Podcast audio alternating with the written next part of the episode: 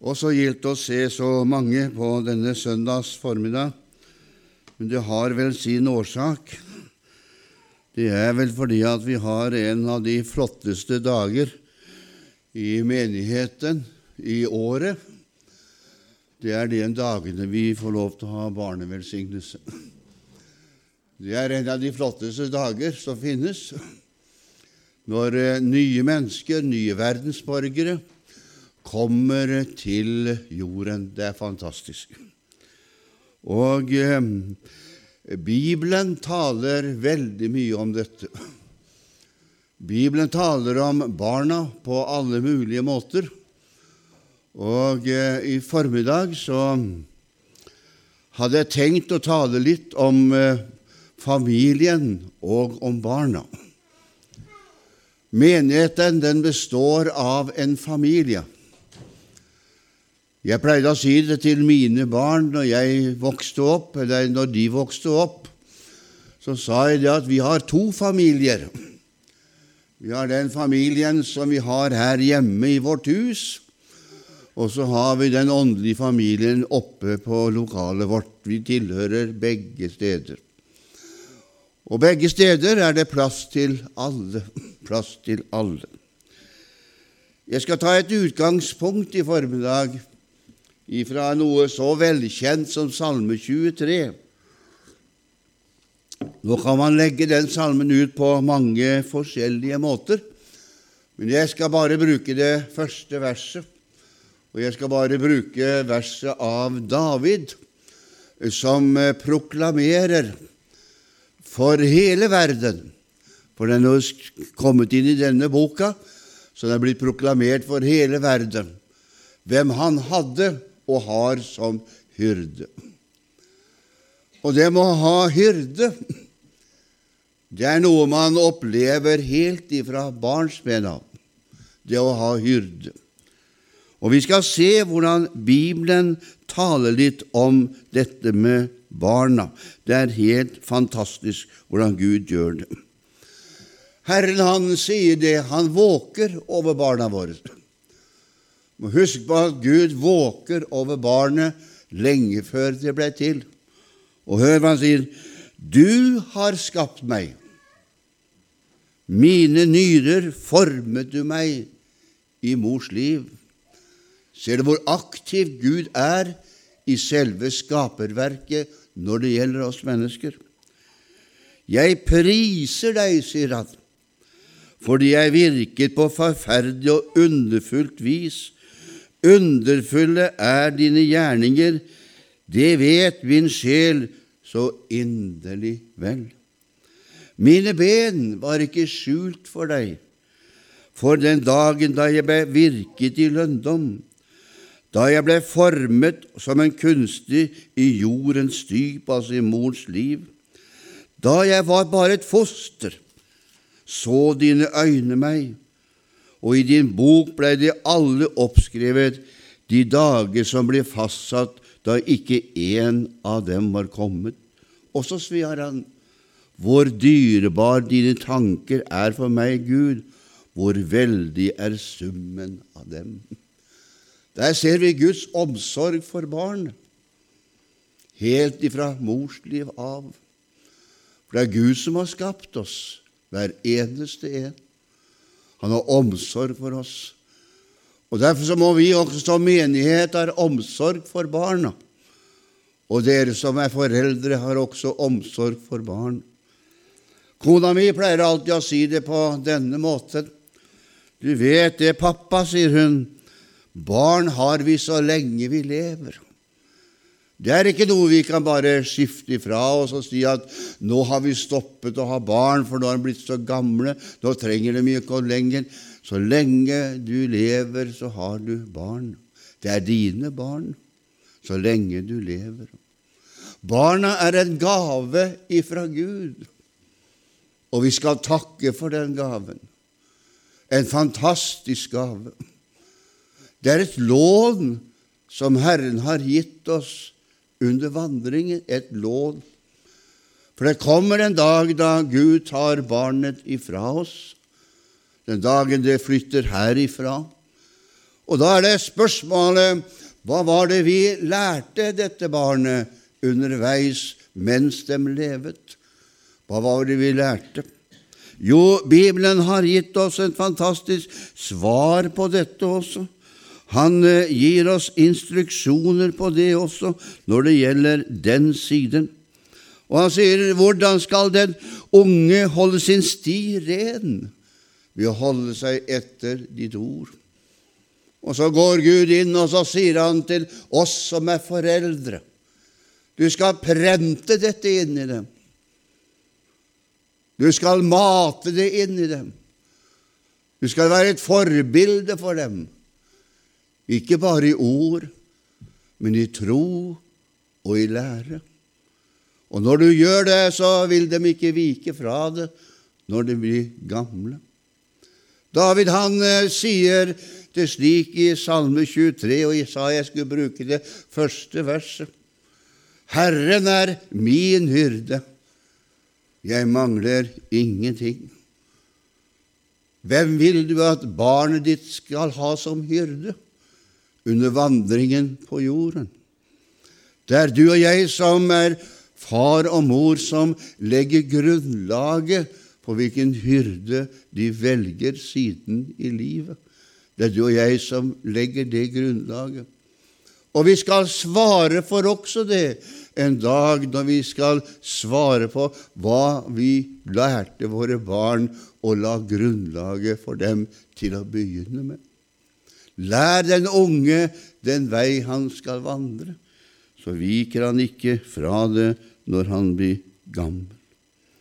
Bibelen har gitt oss hjelpemidler på denne måten. På denne måten så hjelper han oss på en underbar måte. Og Derfor er Bibelen unik når det gjelder denne måten. Barna dem er en glede for hver eneste mor og hver eneste far. Og jeg vet ikke, jeg, jeg er både bestefar, jeg er far til tre barn. Jeg er bestefar til åtte barn, og jeg er oldefar til fem barn. Og det er glede å møte dem. Og når jeg ser dem komme til møte Nå har jeg dessverre ikke fått lov til å følge opp barnebarna mine og oldebarna mine, som jeg kunne tenke meg gjort så mange ganger i møtesammenheng. Men nå har vi begynt med det. Og nå går alle barna mine de går i Beteste Heddal, og vi er flytta dit. Og Når jeg kommer til møte i Betesta Heddal, og så ser jeg sønnen, den eldste sønnen kommer Han begynner å bli gammel, han og nå. Han er over 50 år. Den eldste sønnen kommer. Så kommer han med sine barn, som nå igjen er voksne, og så kommer de igjen med sine barn. Og så kommer de inn tur og orden, både den eldste sønnen, den yngste sønnen og datteren kommer. Og så ser dere hvor de kommer med barna sine, og dem som har giftet seg igjen, kommer barnebarna. Da renner tårene på kinnet mitt. Det er det største jeg kan være med om i livet. Og Det er det største du må, kan være med om i livet. Det er å få lov til å gi barna det aller beste som fins i livet Guds velsignelse. Det fins ikke noe bedre. Og Jeg sier det mange ganger, og jeg sa det som jeg var pastor i mange år.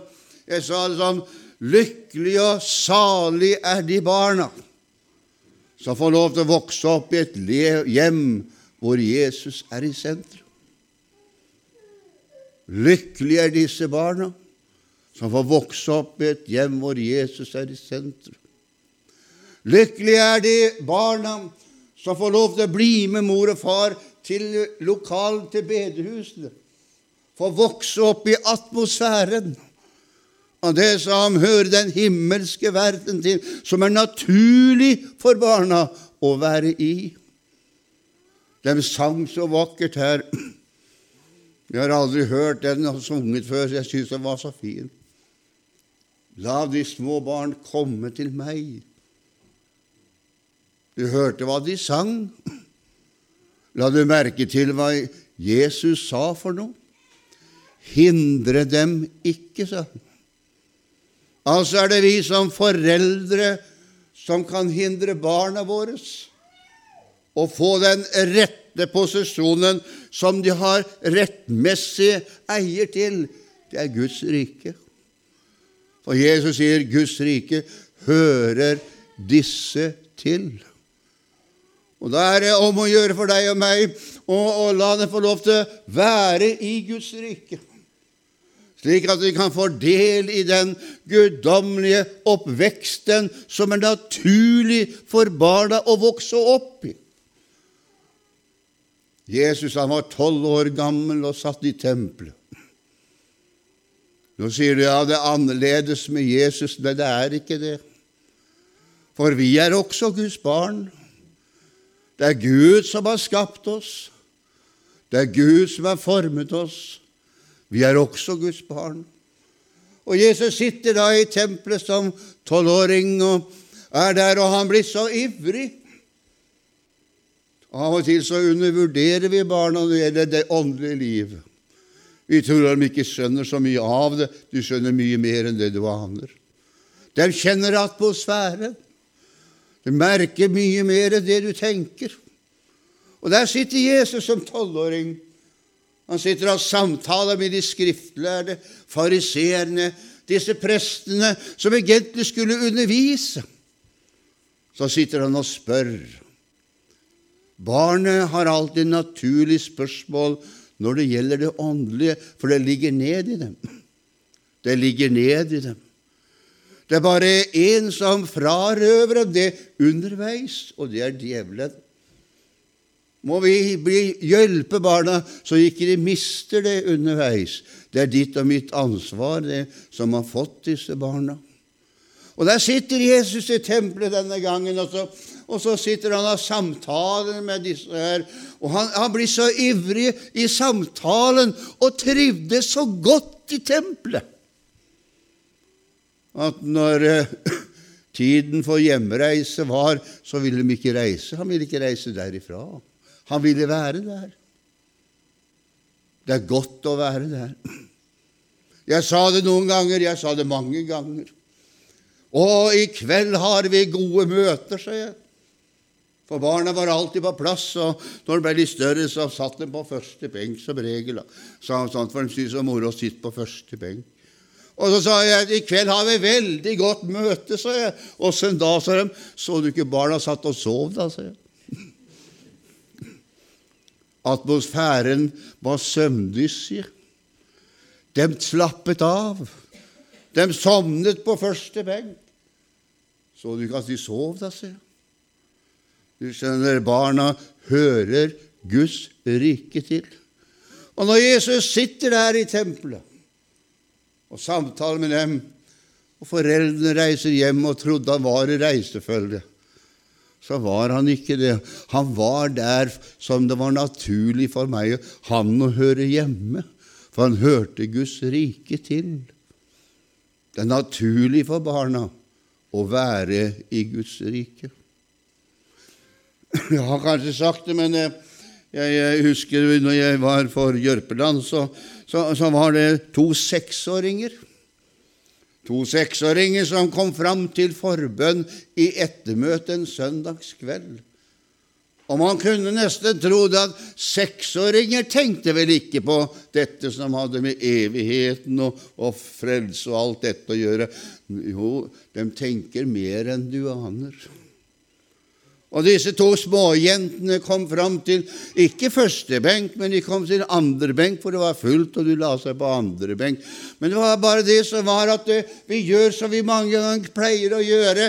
Eh, vi syns det er så smått at vi bryr oss ikke så om det. Vi må ta oss av de store i stedet.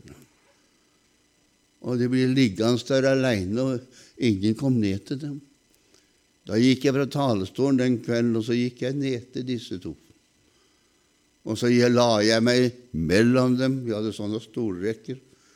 Så la jeg meg mellom dem, og så holdt jeg, hadde jeg dem inne i hver armhule.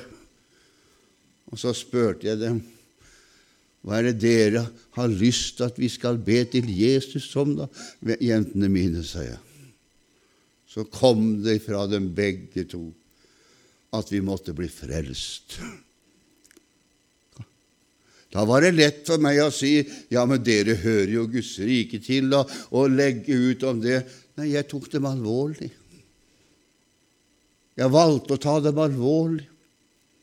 De hadde hørt, og du skjønner, hver eneste individ har en ånd i seg. Om de er aldri så små, så har de en ånd i seg.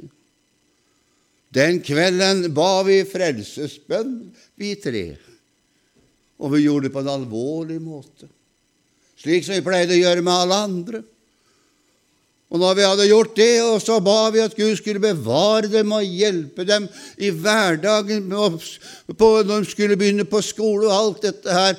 Og, og, så, og vi sto opp igjen, og jeg hadde to små jenter under armen som smilte fra øre til øre.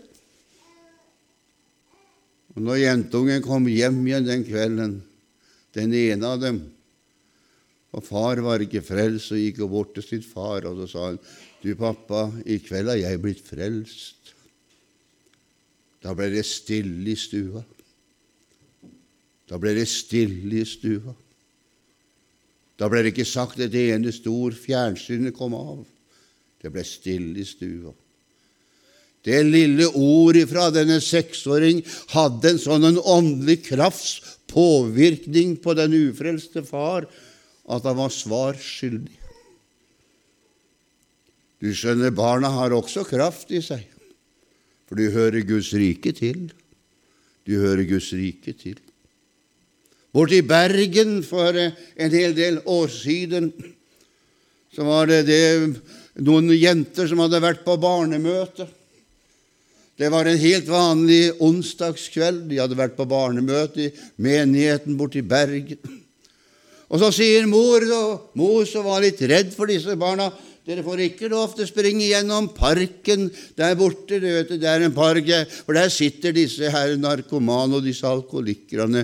De ligger og sitter der. De må gå utenom parken. Men det var bare det som at parken var en snarvei. Og det var så vanskelig å holde seg borte fra parken. For det gikk så mye fortere når de skulle springe hjem igjen. Så har de bestemt seg for disse to småjentene da på en, en 11-12 år å springe gjennom parken. Og de sprang gjennom parken, og, og når de kom inn i parken, så lå det en sånn på benken som hørte blant dem som lå ute i parken. Så stoppet den ene jenta opp. Så sier den andre, 'Vi kan ikke stoppe her, det kan være farlig.' Nei, så, så stoppet hun opp så hadde hun hørt noen ting på barnemøtet. At Jesus elsket alle. Kan du tenke deg så fantastisk? Hun hadde hørt på barnemøtet at Jesus elsket alle. Og Så stopper hun opp, og så ser hun på den stakkaren som, som ligger på benken. Og så tenker hun ja, men Jesus elsker alle. Så går hun bort til benken, og så snakker hun til denne mannen som ligger der full. Og man kunne ikke tenke at han hørte noe særlig etter. Så sier hun bare helt enkelt, denne jentungen, Jesus elsker også deg. Og så går hun. Så går det en del år. Jentungen ble voksen. Så får hun plutselig en innbydelse fra menigheten sin hjemme om og Kan dere ikke komme hjem, dere som har flytta ut? Vi skal ha sånn gjenkomstfest for utflyttede ungdommer.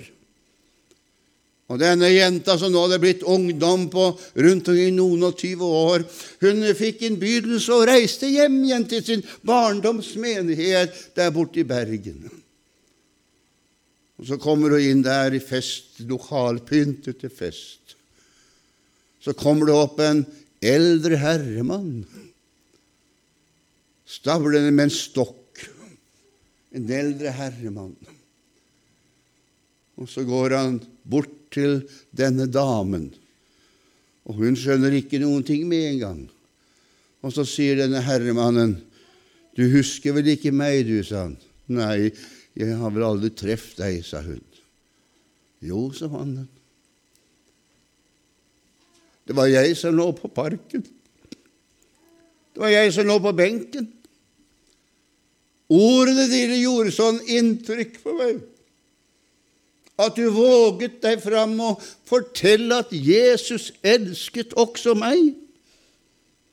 At det rang i ørene mine dag etter dag. Fikk ikke fred barnestemmen. Det er litt underlig med barnestemmer. Barnestemmen den gjør og smelter mer kanskje enn voksne, den barnestemmen, for den har denne tilliten i seg. Den har denne friskheten i seg. Jeg misglemte det aldri, sa han. Så en dag så tok jeg motet til meg og reiste ut av parken og inn i denne menigheten her. Og så ble jeg frelst. Og siden har jeg gått til denne menigheten takket være deg. Hun hadde vært på barnemøte og hørt at Jesus elsket alle. Skjønner Gud, han bryr seg også om mennesker. Han bruker hvem han vil. Han sier, Derfor sier Herren, David, Herren er min hyrde, jeg mangler ingenting. Han var hyrden hans. Og da har jeg lyst til å spørre deg i formiddag hvem er din hyrde? Hvem er din hyrde? For den som er din hyrde, vil påvirke også barna dine. Det vil påvirke også barnebarna dine. Har du oldebarn, så vil de påvirke dem også. For Herren, hvis Herren er din hyrde, så vil det påvirke dem på den måten at også dem vil få hyrden, Herren som hyrde i sitt liv. Når barna, mine barnebarn var mindre, så hadde jeg den gleden noen ganger å ha dem hjemme hos meg. De var ikke så gamle da de begynte å komme første gang. De var fem år. Jeg bodde i Kongsvinger når den eldste var fem år. Og så hadde de lov til å sende dem på fly da når de var fem år. Og så kom hun aleine på fly med plakat på den her brøstet. Så møtte vi henne da inne i Oslo. Så kom hun. Så skulle hun være hos oss i 14 dager. Fem års gammel jente. Så var hun der i 14 dager, var jo med oss på møte. Toril jobbet ved siden, og jeg hadde mitt, men hun var stort sett meg, meg på kontor og kunne være med meg, for jeg hadde mer muligheter til å ha henne med meg. Så gikk det 14 dager, og da skulle jeg reise til Nord-Norge, Bodø og Fauske og se de øyene rundt der. Jeg skulle være borte i 14 dager. Så kommer denne lille jentungen på fem år taslende bort til meg en dag. Da skjønte hun det at jeg skulle reise. Og Så sto hun og så på meg og sa, 'Farfar.' 'Ja, jenta mi', sa jeg. 'Hva var det du ville?' 'Jeg vil ikke være her med farmor aleine. Jeg vil være med deg.' 'Jeg vil være med deg.' Hun var farfarjente. Ja, men hvordan skal vi gjøre det? Vi må kjøpe billett, sa hun. Og jeg vil være med deg. Så ble det rådslagning mellom mor på Vestlandet og farmor på Østlandet og meg, da. Og jeg endte med at jentungen ble med meg på møtereise i 14 dager. Fem år. Hun aldri, var aldri glemt. Hun satt på første benk med dokka si kveld etter kveld. Jeg spurte vil du sitte på fanget mitt på her oppe. Nei, jeg sitter på første benk med dokka. Kveld etter kveld. Så datt hodet ned noen ganger, så sovnet hun. Men hun glemmer aldri den turen. Det var en tur i hennes livsliv, Guds liv, fem år som kom til å prege hennes gudsliv senere i livet. Senere i livet. Og så sier hun når hun kom hjem og hadde vært borte en måned Og så sier mamma når hun kom hjem, da, vet du hva, hva, hva, gjorde du av farfar, da? Jo da, sa jentungen. Farfar preka, og jeg sang. Farfar preka, og jeg sang. Ja. Det sitter i henne den dag i dag, og nå har hun sjøl tre barn og er aktiv ved i menighetsarbeidet. Det sitter i henne. Du skjønner, det vi prenter inn i de små, det sitter. Og man få Gud velsigne at Herren blir deres hyrde ifra det er barn. Men da er det opp til deg og meg å lære dem den veien, så de kan få lov til å få Herren til, og får lyst til å ha Herren som hyrde. De må få lyst til det. Og den lysten, den er det du og jeg som skaper. Ikke alene, mor og far, men du skaper den sammen med dine og sammen med menigheten. Menigheten skal også være et sted hvor barna skal trives, føle seg hjemme, føle seg her. Her tilhører jeg. Her er en del av meg. Og Derfor så jeg husker når jeg vokste opp og vi hadde mye barn i møtene både i Brevik og på Jørpeland og Haugland. Masse barn på møtene. Og Den gangen hadde vi som regel søndagsskole, og så hadde vi møte om kvelden. Og jeg sa til foreldre må ta med barna på møtene. De må få kjenne atmosfæren. Og, og, og de, de, satt på benkene rundt omkring, og noen gikk sokkeleste litt fram og tilbake. Gjorde meg ingenting. Og noen ganger så sto jeg med noen småtasser på armen og preka. De glemmer det aldri. De glemmer det aldri. Og så sa Gud en dag til meg Du vår Herre som vi skal gjøre mitt. Du, Torstein, først barna, og så de voksne. Og Da husker jeg jeg henta noen gamle barnebøker, og så henta jeg gamle fortellinger så startet jeg hvert eneste møte med en fortelling til barna. Og da spissa de øra. Da satt de og spissa øra på første benk. For da var fortellingen Men det var bare det at den virka på de voksne òg. For virker den på barna, så virker den på de voksne òg. Så starta vi møtet på denne måten. Og tilbake til den lille jenta som ble frelst denne kvelden. Hun som sa til pappaen sin at nå hadde blitt frelst. Så gikk det ikke så veldig lenge, det var en måneds tid etterpå, så kom denne jentungen sammen med mamma. Men da kom også pappa med. Så kom hun og hentet han. Og den som leide pappa til første benk den søndagskvelden, kommer jeg aldri til å glemme, det var denne seksåringen. 'Pappa, nå må du bli frelst også, for Jesus elsker også deg.' Så bøyde han seg på første benk, og jeg måtte det å be. Så ba vi til Gud, og jentungen var med og ba til Gud for pappaen sin at Jesus skulle frelse ham. Er det ikke fantastisk? Hvem er hyrde i ditt liv? For han som er hyrde i ditt liv, vil ikke bare prege deg, men vil beprege omverdenen som du befinner deg i. Til slutt Jeg var 50 år. Det er over 20 år siden. det. Man kan tenke nå kan regne hvor gammel jeg er blitt.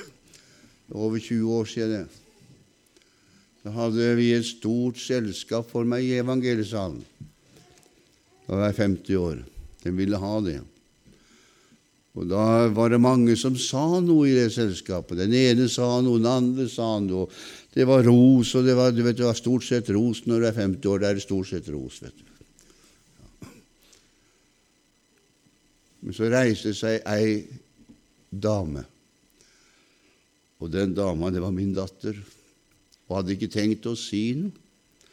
For det var den eldste sønnen som skulle komme med hilsen ifra barna da, men hun, klarte ikke å holde seg, for det er sånn pappajente.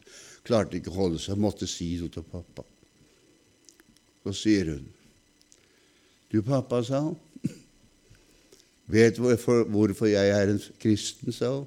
'Ja', så 'Jesus er frelst det. 'Ja, ikke bare det', sa hun. Når jeg så den gleden du hadde når du skulle gå til møter, hvor begeistra du var når du talte om Jesus, og hvor du glad du var om du skulle sitte og lytte til en annen enn du preker sjøl, bare du kom på møte og hørte sangene, den begeistring du hadde, da hadde også jeg lyst til å ha den samme gleden i livet.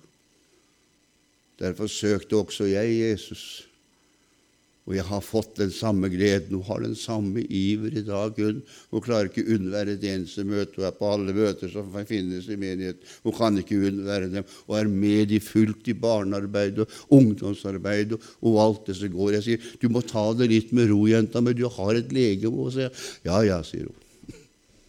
Det brenner. Vis den unge. Må Gud velsigne dere foreldre. Det er en velsignelse for barn. Det er en glede å ha dem. Og når de blir større, så er det også en glede.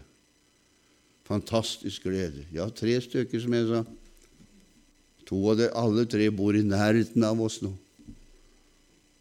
Og vi får lov til å dele fellesskapet med Jesus, alle sammen. Fantastisk. Må Gud velsigne dere.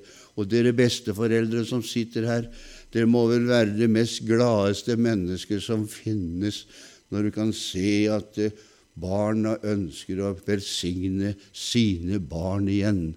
Det er fantastisk å oppleve. Gud velsigne dere i Jesu navn. Da har jeg brukt opp halvtimen min. Amen.